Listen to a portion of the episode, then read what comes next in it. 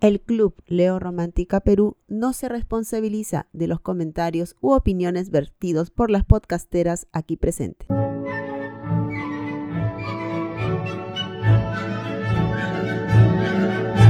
Porque creemos en las historias de amor. En los finales felices. Y hasta los escribimos. Nace este podcast para darle rienda suelta a todo lo que nos emociona. Y lo que nos enamora. Buenos días, buenas tardes o buenas noches. Bienvenidos a este nuevo episodio. Como ya saben, estamos en la temporada de julio. Una temporada bastante especial y es por eso que tenemos en cada episodio una nueva invitada. Ya se van a dar cuenta quién es, pero como siempre, este podcast no lo hago sola, sino que somos varias personitas detrás de este proyecto. Así que, ¿cómo están, Vic? ¿Cómo están, Clau? Buenos días, buenas tardes, buenas noches. Bienvenidos a su podcast favorito. O quizá no tan favorito, pero esperamos estar en un top 3 muy, muy digno. Estamos encantadas de tenerlas nuevamente una semana más en este, en este apartado especial de entrevistas con grandes, grandes invitados. Hoy tenemos una muy especial y pronto van a saber de quién se trata, pero primero queremos oír los saludos de Victoria. Hola chicas, ¿cómo están? Podcasteros oyentes, bienvenidos al Club Leo Romántica Perú. Para mí es un gusto y un honor poder conversar e invitar a nuestra invitada, redundando, que es Ayarse. Ella, ustedes solo la conocen como el hada de las comas, la que nos ayuda a no ser, a ser mejor personas y menos bestias en el mundo de la ortografía. Hola Angie, ¿cómo estás? Hola, hola chicas, qué gusto que me tengan por aquí, qué gusto saber de ustedes y qué honor participar en esta ocasión de este podcast en julio, un mes tan importante para el libro en nuestra ciudad. Tal cual, este es un mes bastante divertido y bastante bonito. Eh, bueno, ya que estamos aquí, eh, sabrás que todos somos lectura. También creemos que tú debes llamarlo lectura porque esto de la gramática y la lectura está muy unida a todo. ¿Cómo, ¿Cómo te volviste lectora? ¿Te consideras lectora a esto? Creo que yo he sido una niña lectora, sobre todo. Y actualmente la lectura se ha vuelto mi trabajo por lo que la parte de leer por placer está un poco relegada. Ya no leo tanto como antes, que seguro nos pasa también a muchos cuando entramos al, al esclavizante mundo laboral, ¿cierto? Pero de niña sí, de niña era eh, la que llevaba un libro en la mochila, la que no podía viajar sin un libro o dos, porque si ya había pasado la mitad de uno, probablemente lo acababa y quería leer el siguiente. Todos esos estereotipos que tenemos de, lectores los, los era yo de niña. Yo también, dentro de tu, de, lo que conversas con tus, con, con tus seguidores, es que eres una Porterhead. Eh, muy, muy, muy pegada al mundo de Harry Potter. ¿Cómo entra, ¿Cómo entra Harry Potter a tu vida? ¿Cómo entra el mundo? ¿Y cómo lo ves ahora de adulta? ¿Lo has vuelto a releer? ¿Cómo es este, este mundo para ti? Sí, definitivamente soy una Potterhead autoproclamada. Eh, el mundo de Harry Potter llega a mí cuando yo tenía eh, uno, entre nueve llega a mí cuando yo tenía entre 9 y 10 años. Mi papá ya me había comprado el primer libro, pero no me había llamado mucho la atención, lo había guardado en un cajón y cada cierto tiempo eh, tenía yo la obligación de hacer limpieza de cajones para no convertirme en cachivachera. Y ahí lo, lo volví a encontrar, lo abrí y por supuesto los cajones se quedaron sin limpiar porque me zambullí en la historia y no paré. Acto seguido, les dije a mis padres, ¿puedo leer el segundo? y ellos encantados, ¿no? Como cualquier padre con sus hijos, ah, su le gusta la lectura, qué bien. Y así emprendieron esta hazaña que quizás no sabían que les iba a resultar un poco cara, porque los libros de Harry Potter no eran eh, libros baratos.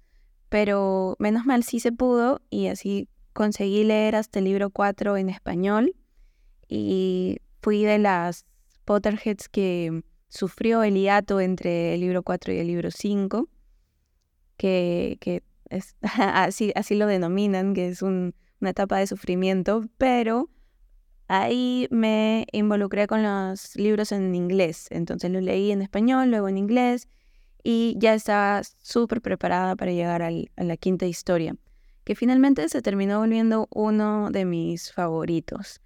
Y em, con las películas también me he ido vinculando, he ido aumentando ese, ese cariño que tengo por la saga, pero al mismo tiempo el hecho de involucrarnos más en Internet, las redes, los foros, ha hecho que em, ese cariño por la saga se mantenga vigente y ver que hay muchas personas que también sienten lo mismo y que analizan y que investigan. Entonces eso lo mantiene latente en mí y me encanta leer todo lo que la gente publica acerca de Potter. Hay algunos amigos que tienen el reto de pasarme algún meme o alguna curiosidad que yo no haya visto. Y, esa competencia es bastante entretenida. Una curiosidad, Angie, ¿has leído algún fanfic de Harry Potter? Uy, claro, ¿cómo no?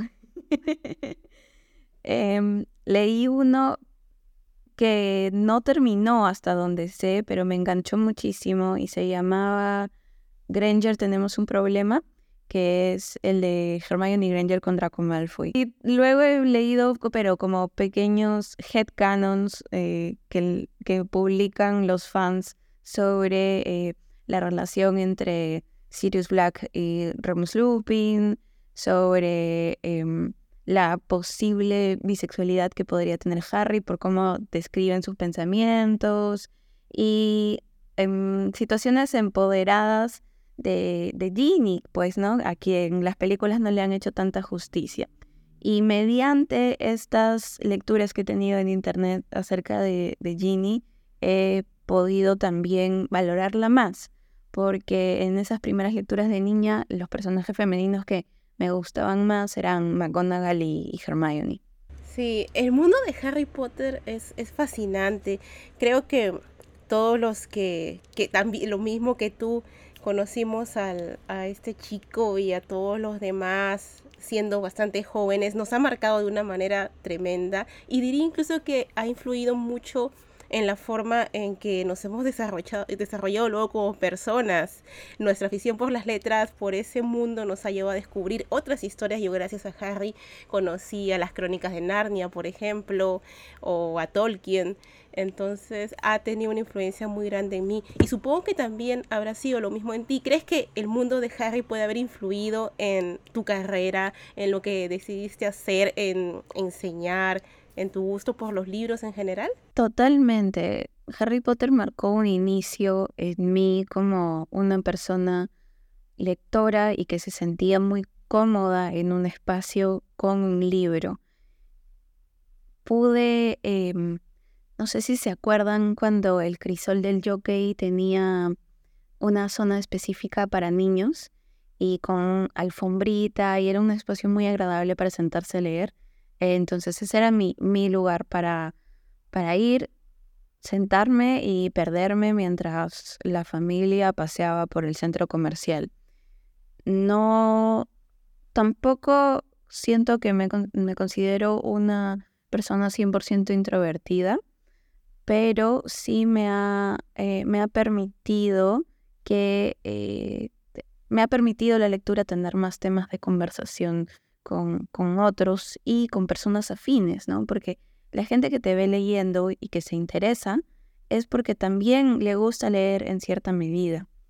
Em, las crónicas de Narnia también llegaron a mí por, por esa línea, varias colecciones de Alfaguara para, para niños y jóvenes, y conforme iba creciendo eh, tenía yo una set de, de sagas que em, pues llegó justo en el momento con Crepúsculo, así que también leí la saga de Crepúsculo y me obsesioné con toda la literatura de vampiros hasta que dije, bueno, suficiente, voy a cerrar esta etapa con la más grande obra de vampiros que existe y me leí Drácula.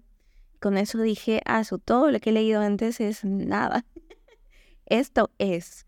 Y creo que ese momento marca un hito también en mis gustos literarios porque digo, mm, quizás debo explorar un poquito más allá y eh, amplié mi, mi visión. No los gustos, porque igual disfruto mucho leer los temas que, eh, que se tocan en esos libros, el, el romance, el, el, misterio, pero eh, sí me permití explorar otros espacios que en los que quizás no hubiera metido el pie antes. Hablas hablaste al inicio de que, que ahora la literatura se ha vuelto tu chamba y que más bien ya no, ya no lees esos, libros que, que tú que te gustan, sino tienes que leer los libros del trabajo.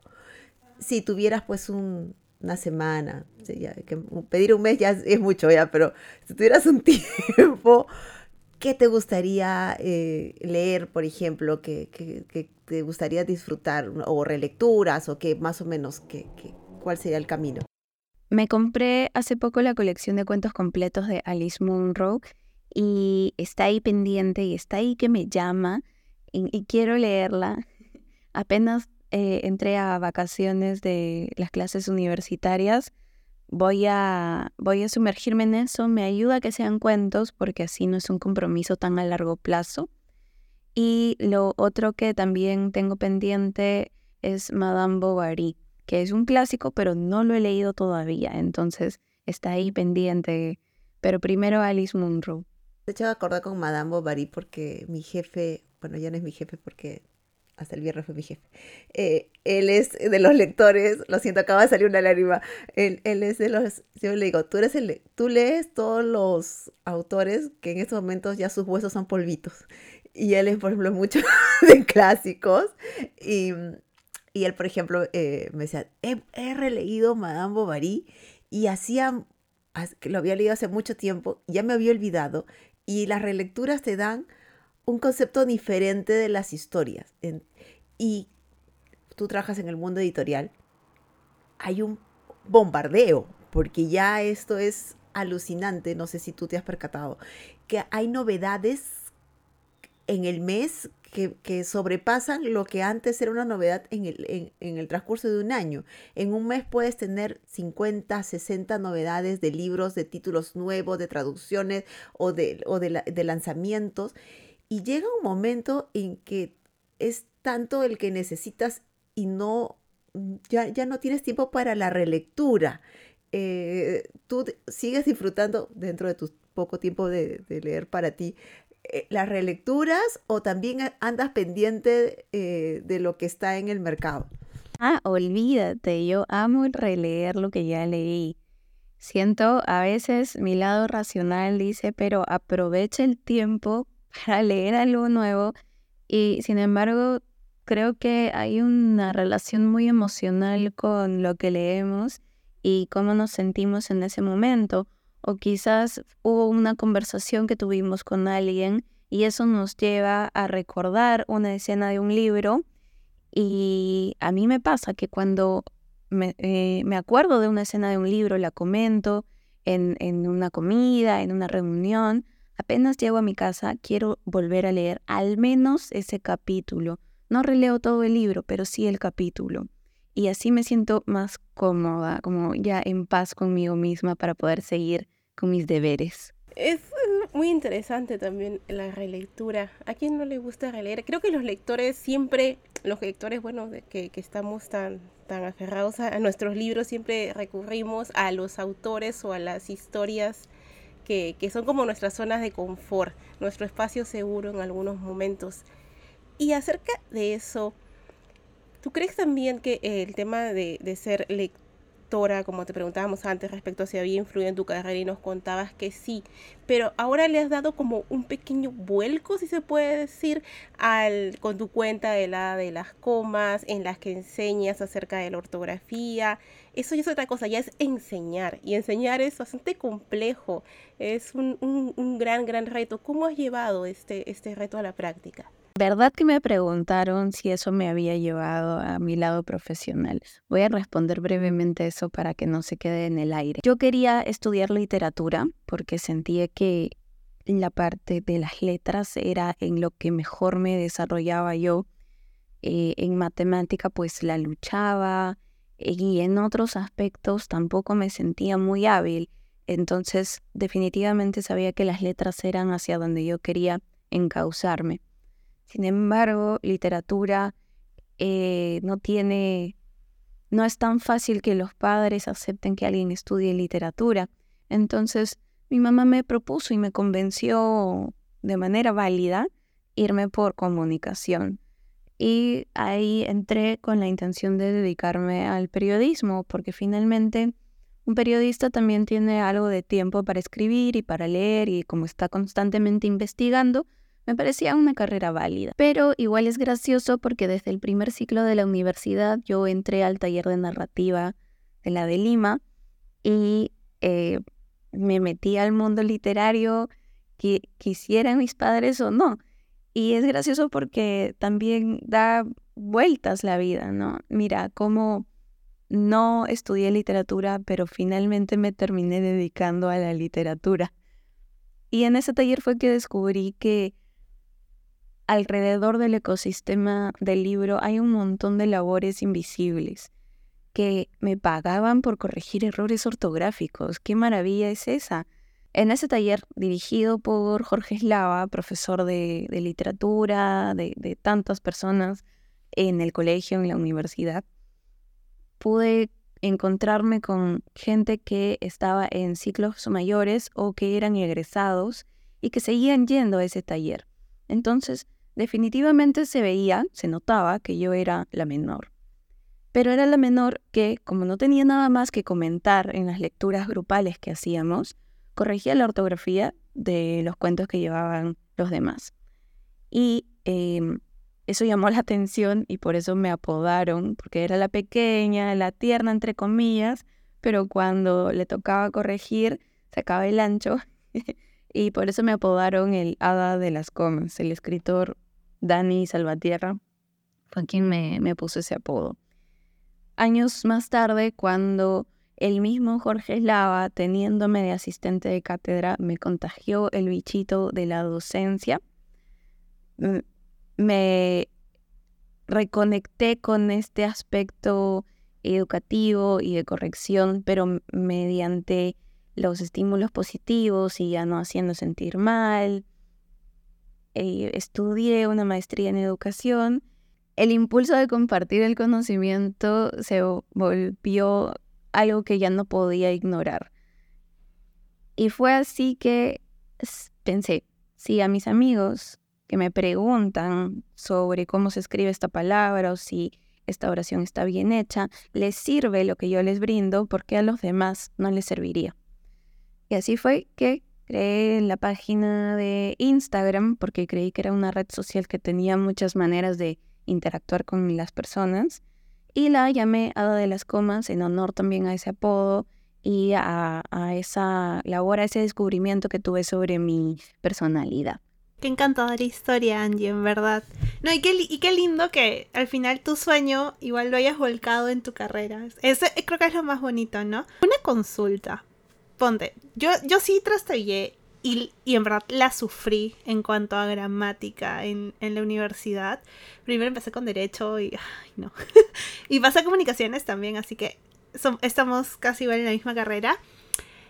¿Cuál es el error más recurrente que sueles ver en cuando, eh, bueno, tanto en tu trabajo como en redes sociales, bueno, en redes sociales hay de todo, pero debe haber algún error más recurrente, creo yo.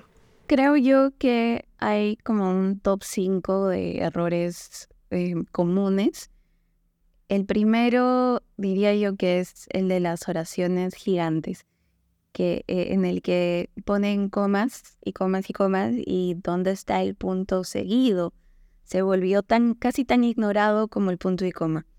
Entonces, Em, falta esta estructura mental para cerrar una idea y luego pasar a la siguiente. Otro error muy común es el de la coma vocativa ignorada, que es em, como es una coma que no suena, es aquella a la que, que ponemos cuando invocamos a alguien. Entonces yo digo, qué buena historia, Lucero, o digo, Vicky, gracias por invitarme. Y todas esas esos, eh, esos vocativos, esas formas de invocar, necesitan una coma antes o después. Como no suena, se le ignora.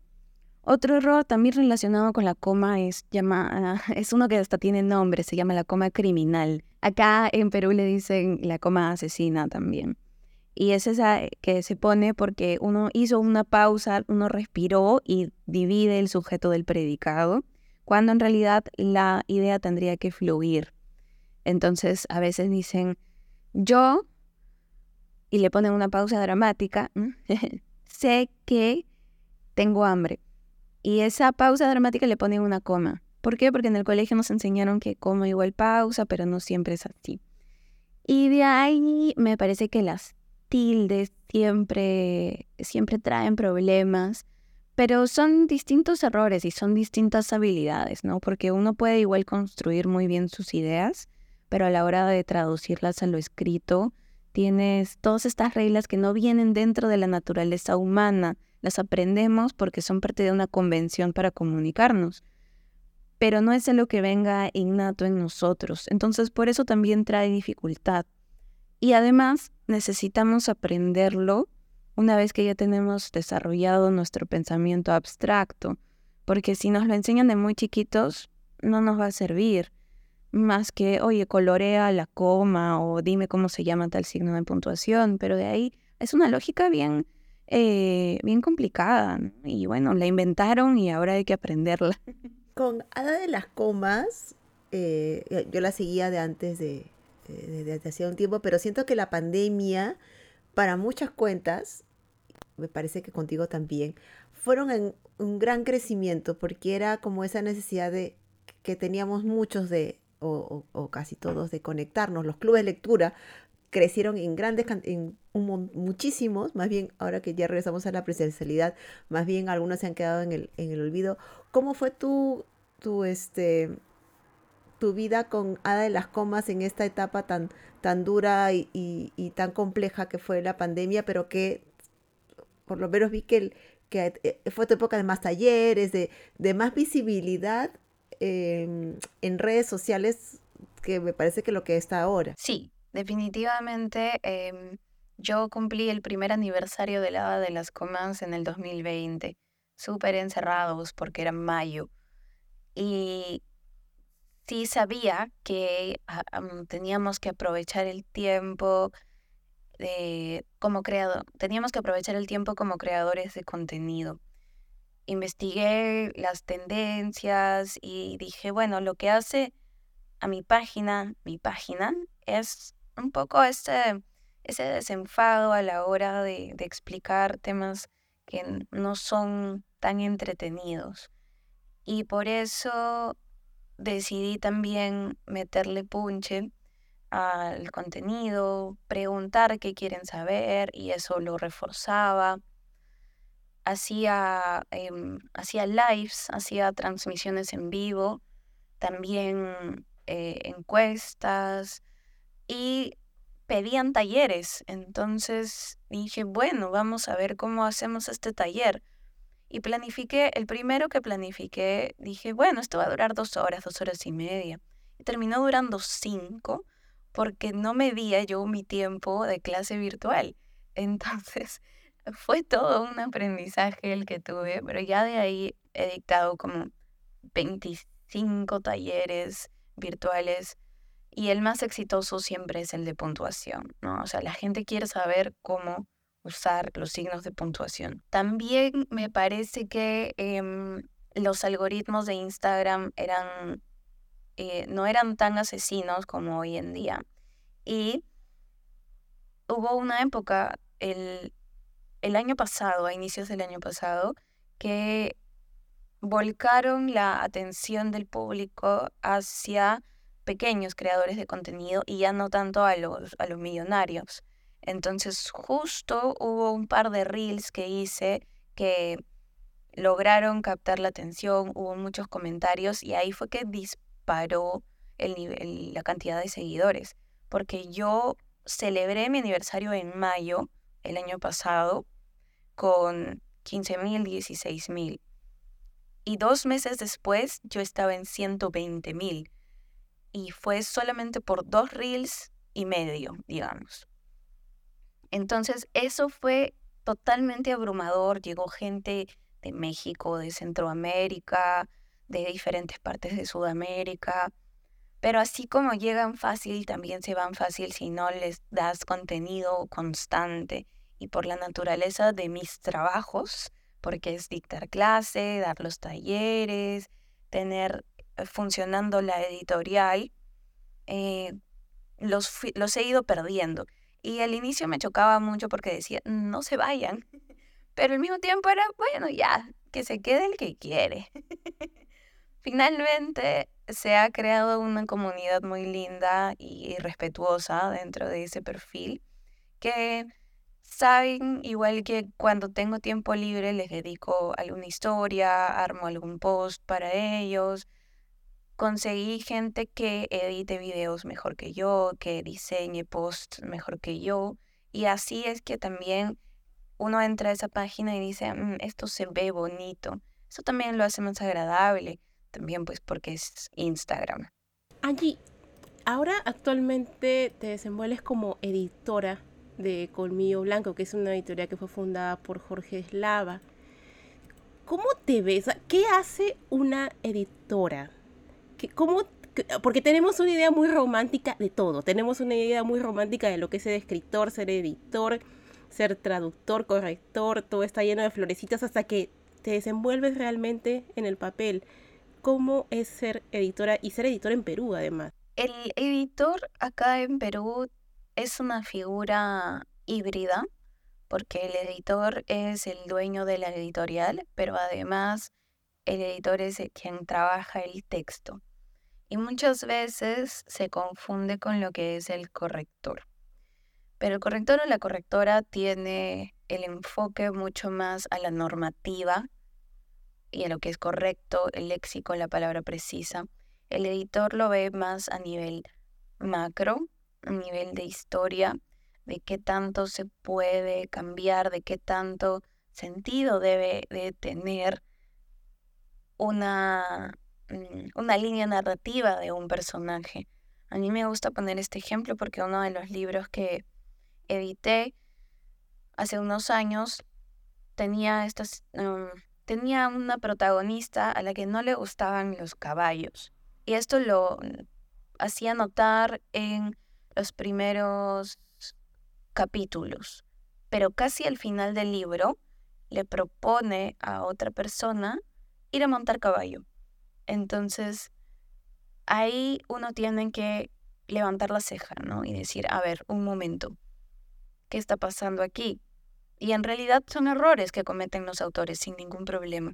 Pero el editor está ahí para prestar atención, no solamente con el ojo, sino con la memoria, con el oído, porque leemos mucho en voz alta para ver los ritmos, para evitar cacofonías. También con el, con el gusto, no, no literal de, de la lengua, pero el gusto de, de sentir que esto suena bien, funciona bien y que por eso se puede encauzar hacia un mejor espacio. Eso a nivel de, de trabajo técnico. El editor también tiene que lidiar mucho con los autores.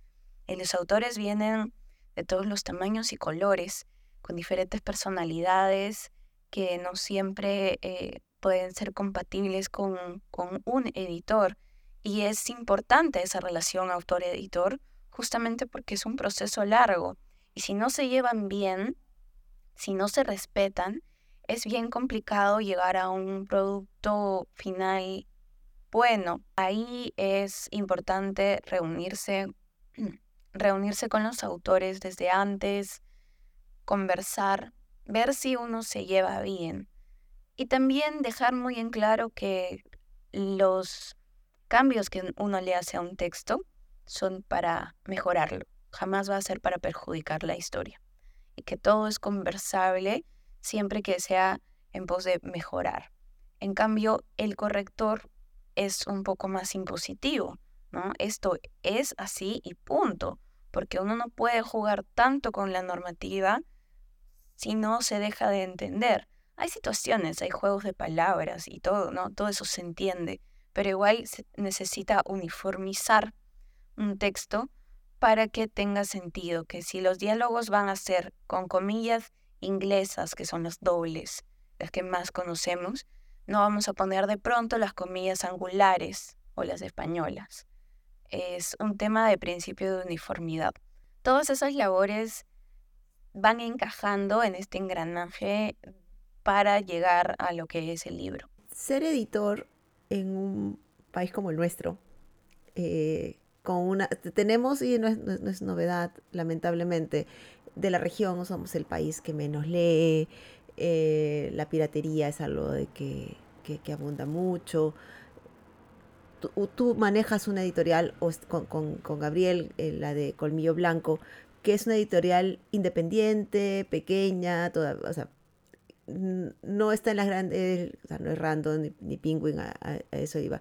Y, y, el mercado de por sí es chiquito y cada vez está, con el tema de la crisis y todo, muy, muy, muy en enano.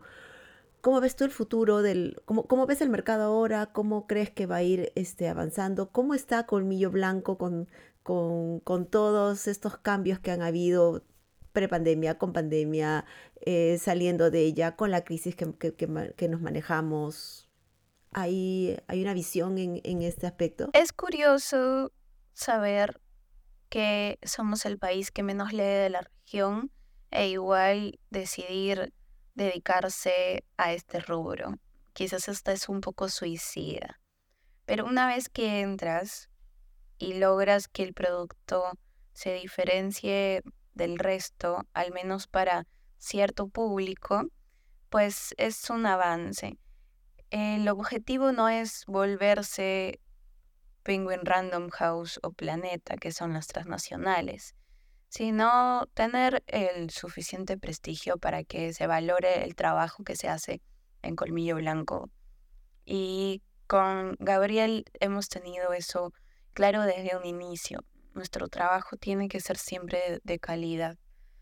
Ahora, el mercado editorial en el Perú tiene, tiene etapas, porque hay mucho eh, a nivel de editoriales independientes regionales que tienen su público, su manera de trabajar y les va muy bien. Y están las editoriales independientes limeñas que igual las sufren un poquito más. Aquí entra el otro factor.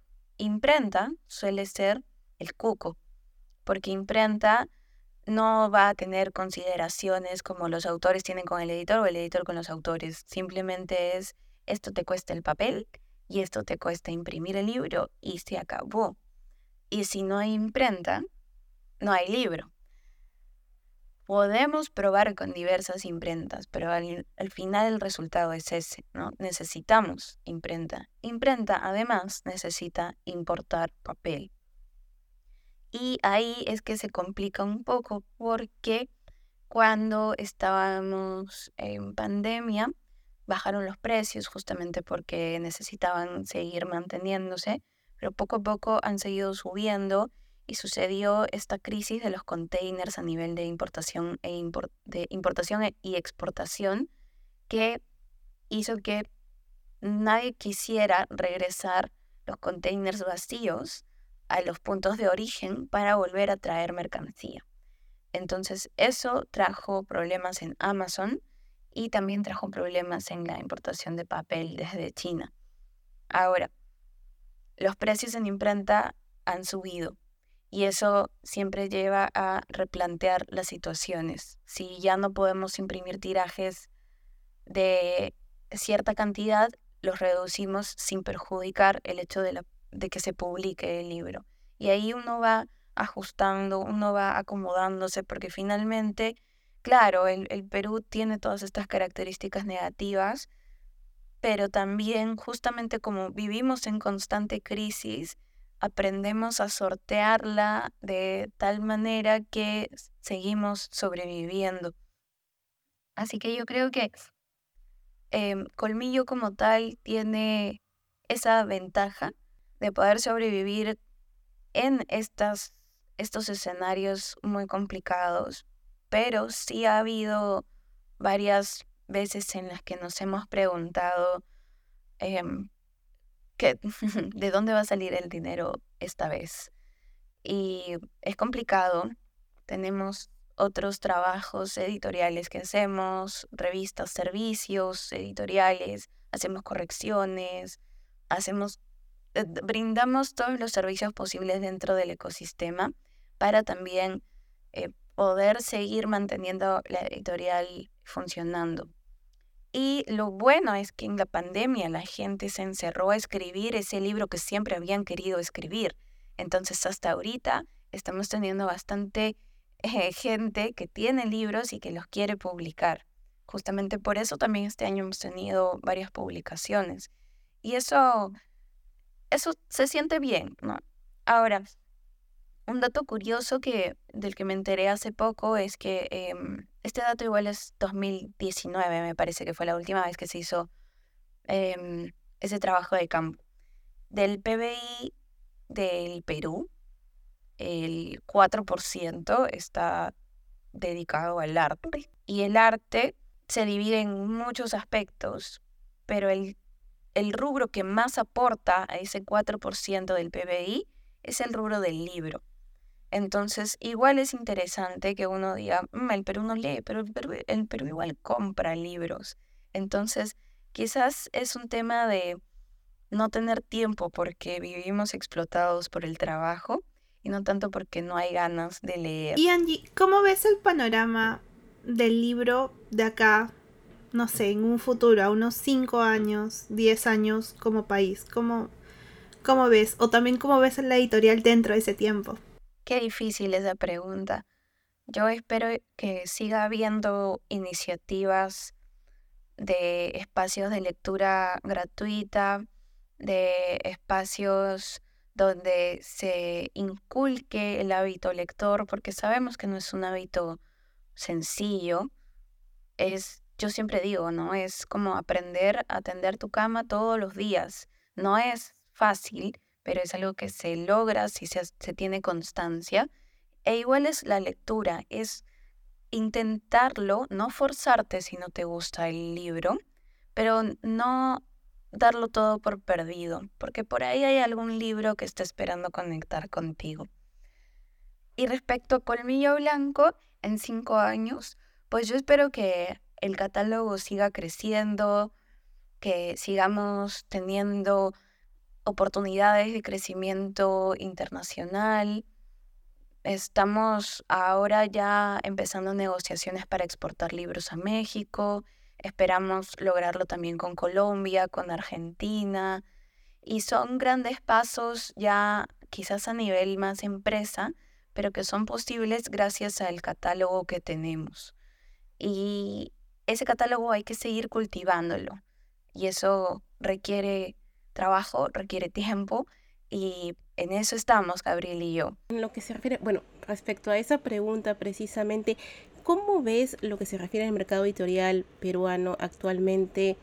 Ya enfocado un poquito más en lo que es la novela romántica, porque Victoria nos estuvo contando algo acerca de Match y sería genial que nos hablaras un poquito más acerca de eso y qué, qué esperan a futuro de este género. Creo yo que el romance no tiene pierde el romance es un género, así como en las películas, el peruano siempre ha estado muy, se ha sentido muy atraído hacia el género del terror. En la literatura, el género romántico tiene mucha cabida. Quizás también porque eh, son escenarios en los que definitivamente nos gustaría estar, no 100%, porque igual los protagonistas sufren, pero creo que igual son, suelen tener resultados catárticos los libros y eso beneficia. Además, si no puedes sentir maripositas en el estómago en vivo, al menos eh, las puedes sentir leyendo un libro. históricamente, eh, no, históricamente no, en mi vida, históricamente mi vida, él ha tenido un vínculo muy cercano con, con, el romance, con la percepción del romance, no solo a nivel de libros, sino también mucho en películas. Y finalmente yo como comunicadora también he visto de todo y, y conecto bastante. Me gusta también llegar a libros mediante películas. y es un género que yo siento que se disfruta al leer. En ese sentido, nosotros teníamos, en, nosotros en Colmillo teníamos la experiencia de haber publicado a fines del 2017 una novela llamada Paraitana. Y esa novela tenía una portada bella, pero además la historia cautivaba a todos los que la compraban. Y uno quizás cree que la literatura romántica está más asociada a lectoras mujeres, pero por igual hombres y mujeres se han enganchado con esa novela. Con ese antecedente llegó a nosotros la novela de Megumi Kutsuma, que se llama Match y que hemos publicado en marzo de este año. Esa novela tiene, siento yo, todos los elementos necesarios para volverla una historia atractiva hacia el lector que engancha, porque igual uno se siente muy vinculado, se siente identificado con lo que pueden estar pasando los diferentes protagonistas de la historia.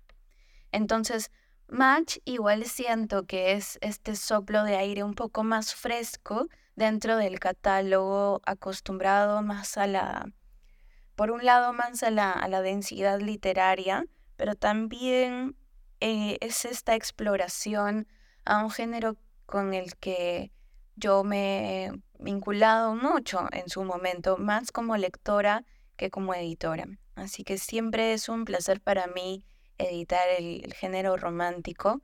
Siento que lo disfruto, pero además que aporto al aporto no a cambiar la historia, pero a plasmar la idea de la manera más precisa posible. Y siento yo que lo hago quizás con un poquito más de gusto que cuando edito otros géneros, que me gustan también, pero tiene un lugar especial en mi corazón el género romántico.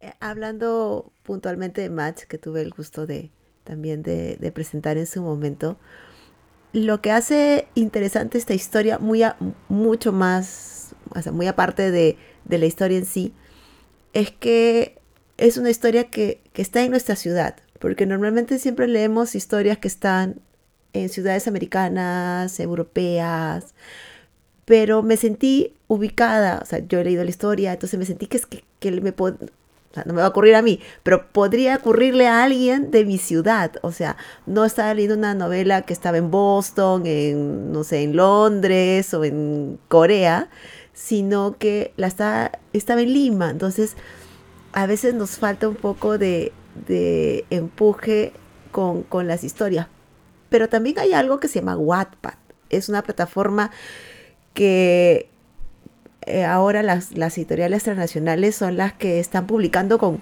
con mayor eh, eh, frecuencia porque son las que están literal haciendo los números en ventas, porque al final una editorial es una empresa, o sea, hay que hacer los números.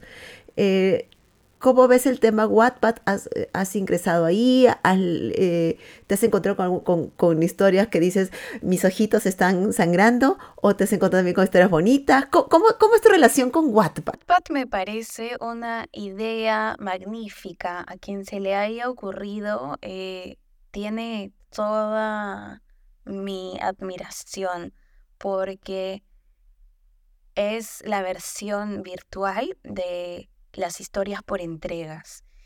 Y las historias por entregas tienen este concepto del gancho narrativo, del cliffhanger. Y eso literalmente engancha, ¿no? Entonces te permite estar muy pendiente de qué es lo que va a venir después. Y le permite también a los autores ir explorando cómo se sienten sus lectores si es que mejor le hace más énfasis a esta línea o a esta otra. Entonces es más una creación en vivo con feedback casi inmediato. Y eso me parece igual una forma bastante interesante de, de crear historias. En el lado no tan positivo, no hay un filtro. Entonces, hay historias de todo tipo que no merecen la pena ser publicadas, pero al mismo tiempo se democratiza ahí en esa plataforma, ¿no? Entonces es a quien le interese. Y también hay historias que son muy populares, pero que no son tan buenas a nivel narrativo. Y ya tienen esta fanbase, entonces obviamente los ojitos en forma de dólar van a brillar en las empresas como Netflix, en las empresas editoriales grandes también. Y, no hay ningún problema porque, como dices, es un negocio. Pero sí vale la pena no dejar de tener en cuenta cuál es el, el rumbo, cuál es el norte cuando uno publica un libro. Estar a conocer una historia que uno cree que es de calidad. Y al mismo tiempo las personas que publican ahí probablemente no han revisado sus textos, no han releído sus textos y se les pasan errores que son muy básicos o quizás ni siquiera los escribieron en Word que tiene su corrector automático. Muy básico, pero igual te ayuda a algo.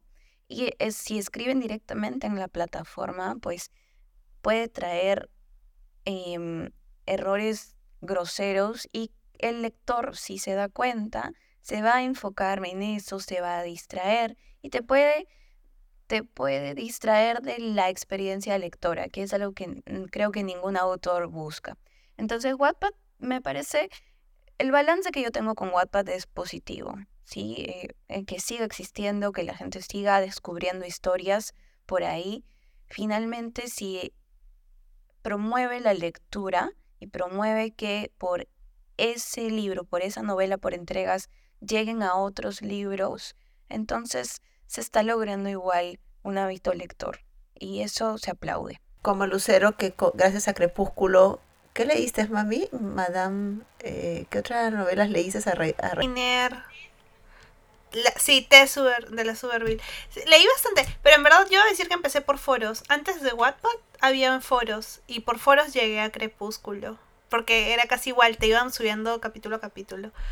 Pero ya para ir cerrando, tenemos como unas preguntas cortitas que eh, en verdad es responder con una sola palabra o, o una sola frase. Empezamos. ¿Cuál es tu palabra favorita? Apapachar. Último libro leído. ¿Cómo la puntuación cambió la historia? De un autor noruego. ¿Personaje favorito? Mi personaje favorito actualmente es Ron Weasley. ¿Película favorita? Qué difícil. La Rosa Púrpura del Cairo. ¿Tienes alguna noticia que nos quieras contar? Sea una presentación, sea alguna nueva publicación. Justamente a raíz de este libro que acabo de terminar de leer, voy a tener una mesa en la Feria del Libro el lunes 24 de julio a las 8 de la noche. Y esta mesa es organizada por la librería Book Vivant eh, en la que vamos a conversar de mi tema favorito, la puntuación. Listo. Y por último, ¿dónde te encontramos en las redes sociales? En Instagram, mi perfil público se llama Ada de las Comas y es así se escribe, arroba Ada con H de las comas y ahí pueden encontrar todo lo que puedo enseñar acerca de escribir mejor y sin anticuerpos hacia la gramática. En, The Reads, esta nueva aplicación de Instagram, ya he visto que estás dejando tus consejitos mágicos. Así es que también vean sus hilos porque uno, aprende un montón o recuerda esas cosas que, ¡Ah! ¿verdad? Eso era cierto y no se había olvidado. Así es que este parece que, siempre es, bueno dar todo, todo, todos estos cambios.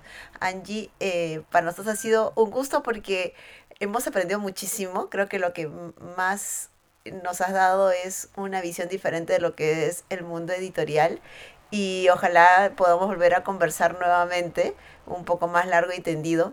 los episodios nos hemos dado cuenta que más de una hora no lo podemos pasar porque si no se vuelve un poco de locos. Y, y nuevamente muchísimas gracias por, por, este, por estar acá. ¿Los libros de Colmillo Blanco se van a vender en la FIL? Sí, los libros de Colmillo van a estar en el stand de La Independiente y también eh, algunos van a estar en el stand de Lancome y otros van a estar en el stand de Book Vivant así que por ahí los pueden buscar. Yo igual 100% agradecida con esta conversación, la he disfrutado mucho, me he reído y ha sido un encanto poder conocer. Igualmente, Andy, ha sido increíble esta conversación. Ver un poquito más del mundo editorial en, en Perú siempre, siempre es interesante y también para dejarlo de romantizar tanto. Y sí, un gusto. Espero igual volver a tener una charla contigo. Sí, haya sido maravilloso. No, solo quería decir que por favor vayan y lean Match, porque es súper linda. Es una historia romántica de estas la que tienes que leer porque te roba el corazón. Lo haré. Lo haré, la tengo fichadísima. Y bueno, creo que la FIL va a ser una oportunidad maravillosa para encontrarla. Así que tomen nota, anótenla en sus, en sus listas que sabemos que están haciendo todos por ahí. Yo ya tengo la mía. Y, y, bueno, Angie, ha sido un placer, de verdad me ha encantado poder conocer un poquito más acerca de, de, tu oficio, de todo lo que compartes en las redes y ojalá, como decía Victoria, podamos repetir pronto. Muchísimas gracias, chicas. Hasta luego, gracias.